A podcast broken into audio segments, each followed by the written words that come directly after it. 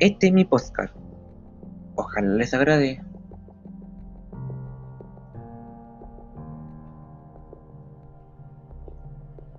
Esta es la historia de cómo Rodrigo perdió a sus dos gatas, que se llamaban Sally y Kitty. Un día, Rodrigo estaba jugando con sus amigos. La madre le dijo que se cerrara la ventana porque la Kitty se iba a escapar. Rodrigo le dijo que le iba a hacer más rato. La madre le dijo que lo hiciera ahora mismo. Rodrigo no le escuchó y seguía jugando, hasta que pasó la noche y Rodrigo no encontró a la Kitty. La fue a buscar, no apareció.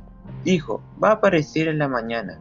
Cuando amaneció, Rodrigo la buscó y no la encontró, así que Rodrigo les preguntó a los vecinos, hasta que uno le dijo que tenía un gato, pero no estaba viva.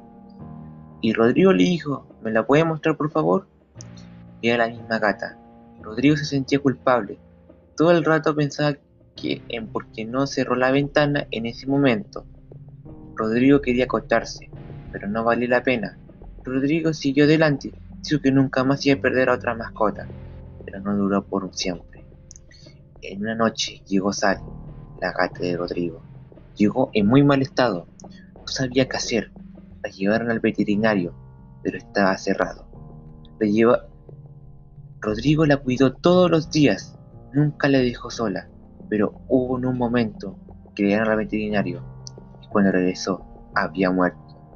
Le dijeron a mi madre que la habían envenenado que no había cura, lo único que teníamos que hacer era que la durmiera. Rodrigo no aguantaba la culpa, no sabía qué hacer, si fue o no fue su culpa. Sus amigos lo estaban escuchando y le dijeron que no era su culpa. Tú la cuidaste mejor que nadie. Piensa en lo bueno, pudo morir feliz, porque tú la cuidaste al final. Rodrigo le dijo que era su culpa por no verla, por no estar con ella. Rodrigo estaba perdido pero se dio cuenta que antes de llevarla al veterinario, Rodrigo le hacía cariño, que le estaba lamiendo. Siempre estaba con Rodrigo y nunca se separaron.